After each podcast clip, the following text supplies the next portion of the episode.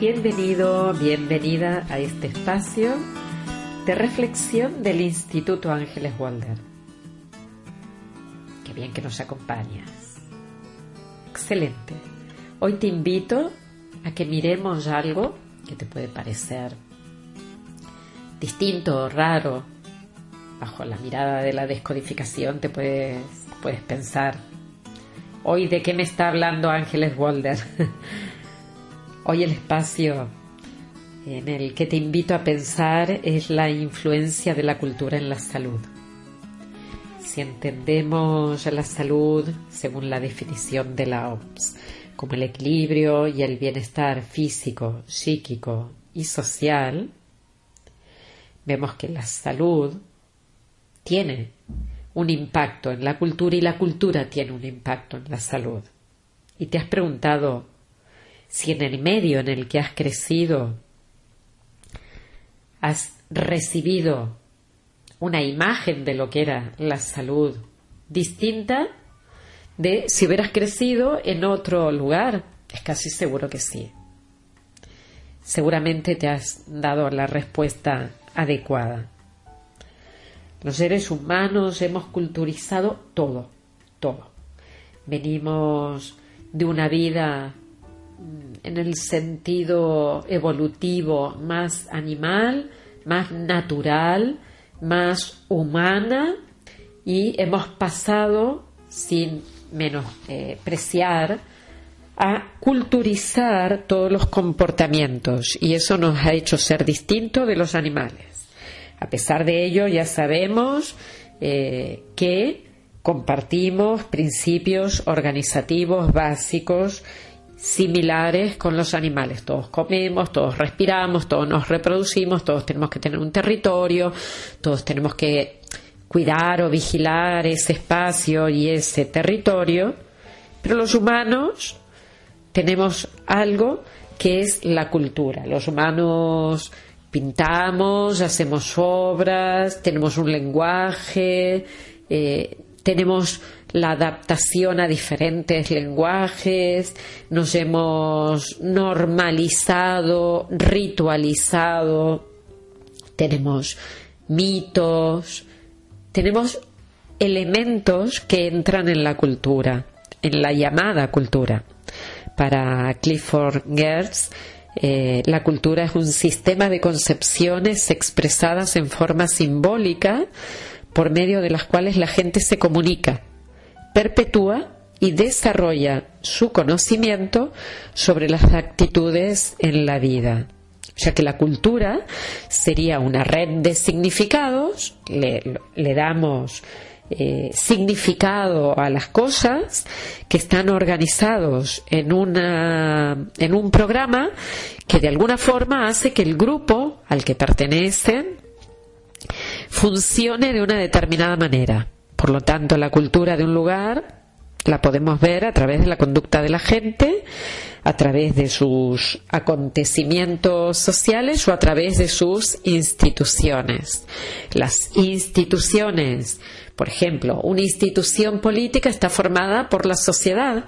La sociedad está invistiendo a esos políticos para que actúen de una determinada manera.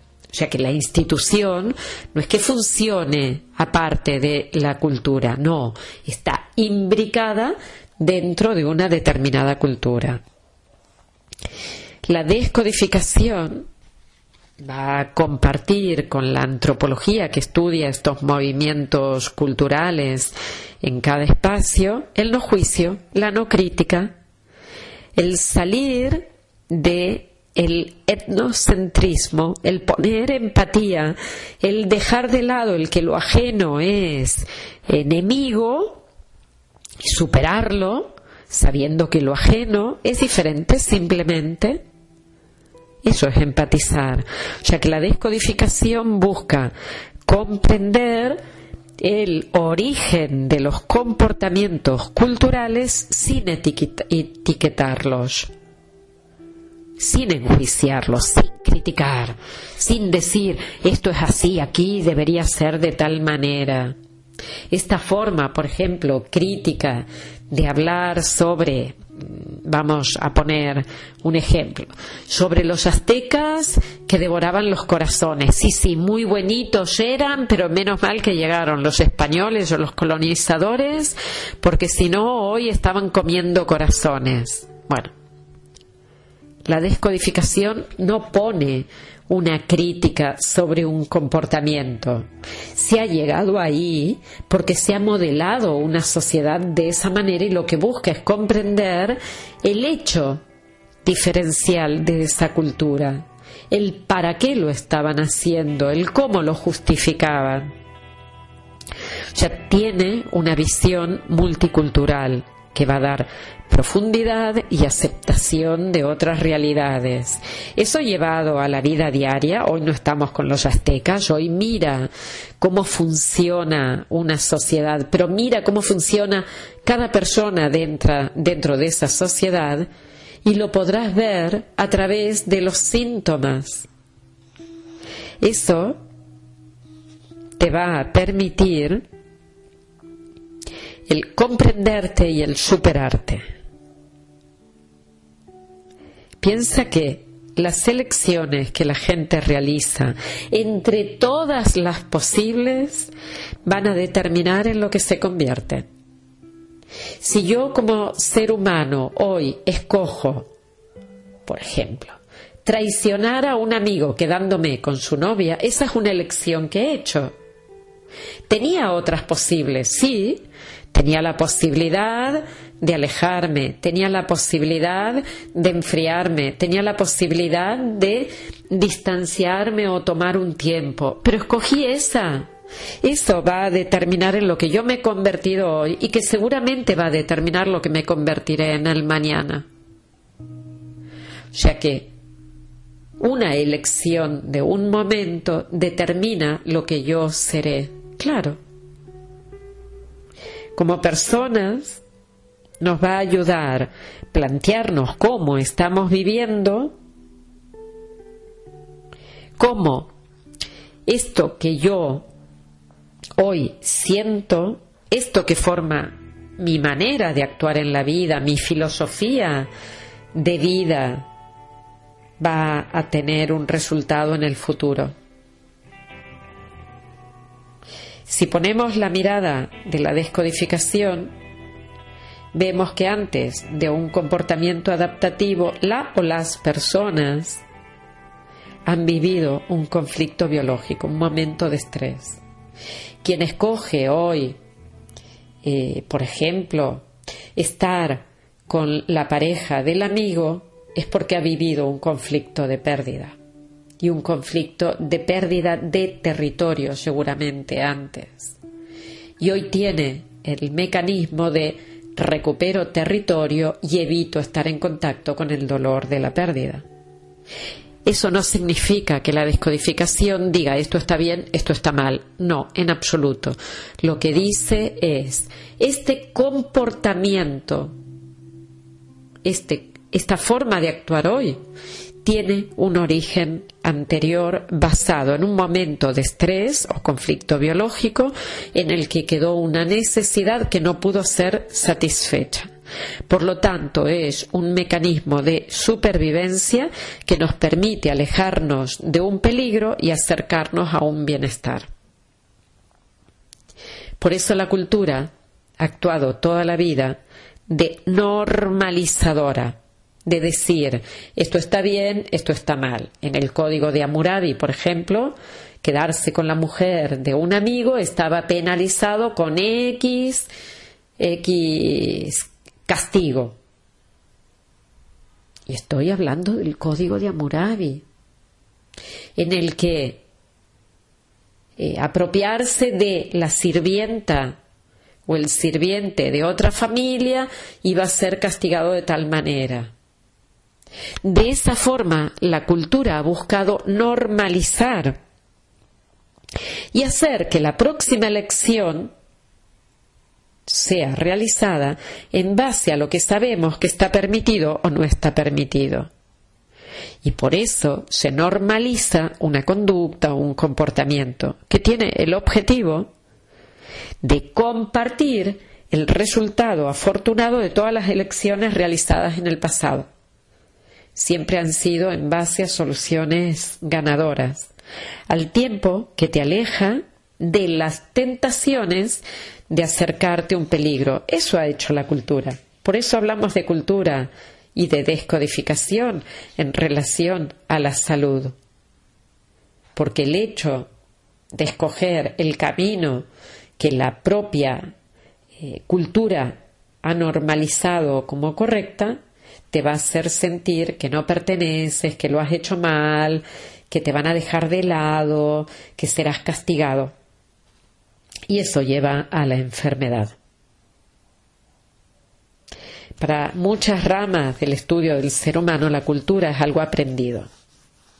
Seguramente hay una parte de razón. Pero yo os pregunto, si no hemos conocido a nuestros abuelos o bisabuelos o tatarabuelos u otros familiares, ¿cómo es que tenemos las mismas orientaciones, gustos, hábitos, conductas, comportamientos? ¿Por qué se tiene cierta habilidad para algo y cierta inexperiencia para otras cosas? Si es que no nos viene dado con esa genética y epigenética que nos ha acompañado. ¿Por qué se expresan las ideas de una forma similar a alguien en nuestro sistema familiar. Y seguramente no lo hemos conocido, ¿eh? Ha muerto hace tiempo. La epigenética lo explica diciendo que los traumas vividos en el pasado han generado determinadas conductas que para bien o para mal las hemos aprendido a través de experiencias. Y que el trauma vivido es un estrés que se manifiesta hoy y que nos hace o repetir o compensar. Y para poder hacerlo hemos establecido creencias que han modelado nuestras conductas. Eh, otro ejemplo. En algunas culturas la masturbación está muy mal vista y se castiga. Podéis ver una película que se llama La cinta blanca, que es un ejemplo interesante para ver esto. ¿Y qué se decía? Que te llevaba a la locura, que si te masturbabas te llevaba a la locura.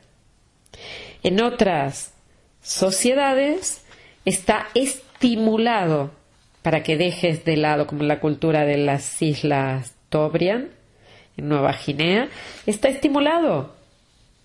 Porque así, de esa manera, se disminuye el estrés o la tensión que provoca una gran carga hormonal. Una cultura lo maneja de una manera y otra cultura lo maneja de otra.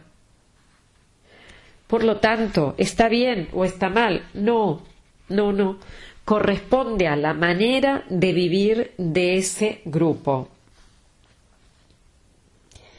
O sea que, de alguna forma, lo que hoy se manifiesta como un punto de vista cultural corresponde a el hecho diferenciador de esa cultura de haber encontrado un camino para poder hacer que las cosas funcionen dentro de una normalidad. Pero tienes que recordar que lo que percibes depende tan solo de tu punto de vista, que realidad es un punto de vista compartido con tu cultura y que puedes cambiar tu punto de vista porque eso va a ampliar tu percepción y que la presunción más peligrosa es creer que tenemos la razón y que el otro ha de pensar como uno.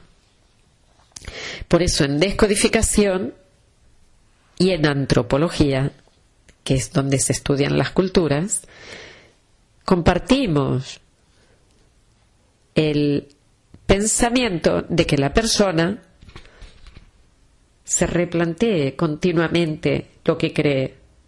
Seamos flexibles, salgamos de la rigidez, cambiemos. El que nos demos permiso para ver que los acontecimientos pueden ser diferentes, pueden tener una perspectiva mucho más amplia de la que nosotros hemos visto, de comprender que el pasado está ahí y puede cambiar para que el futuro sea diferente. son dos áreas de trabajo que nos animan a cuestionarnos valores, creencias, ideas, pensamientos, para salir de la propia convicción y ver que un mundo distinto es posible. Y si un mundo distinto es posible, es que tu vida es posible siendo distinta, siendo diferente, viendo cómo empatizando con otras sociedades existirá la paz y que para poder hacerlo solo tienes que poner amor. Amor, amor, amor, amor de todos los colores, amor de todas las naciones, amor de todas las identidades, amor a todas las culturas. Eso nos ayuda, nos abre. Eso abre, es la llave para abrir tu corazón y es la llave para sentir que dentro tuyo hay una fuente continua de algo que se puede irradiar y que es contagioso, que comienza con una sonrisa y que se reparte a raudales. Ama, ama y serás feliz. Ama ama profundamente a todos y a todo tal cual es. Gracias por compartirlo.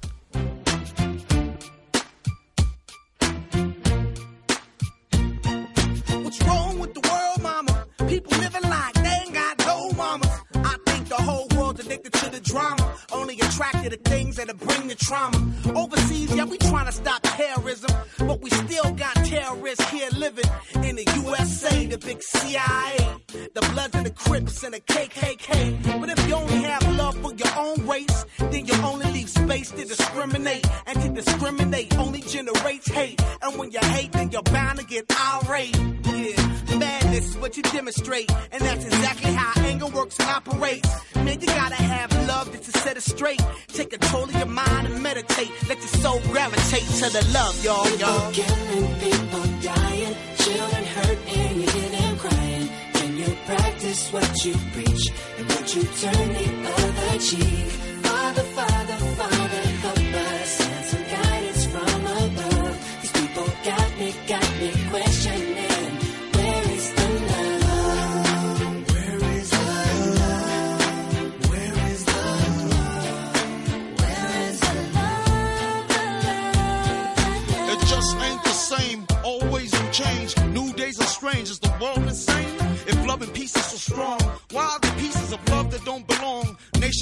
bombs, chemical gases filling lungs of little ones with ongoing suffering as the youth are young. So ask yourself, is the loving really gone? So I could ask myself, really, what is going wrong in this world that we living in? People keep on giving in, making wrong decisions, only visions of them dividends. Not respecting each other, denying thy brother. A war's going on, but the reason's undercover. The truth is kept secret, it's swept under the rug. If you never know truth, then you never know love. Where's the love, y'all?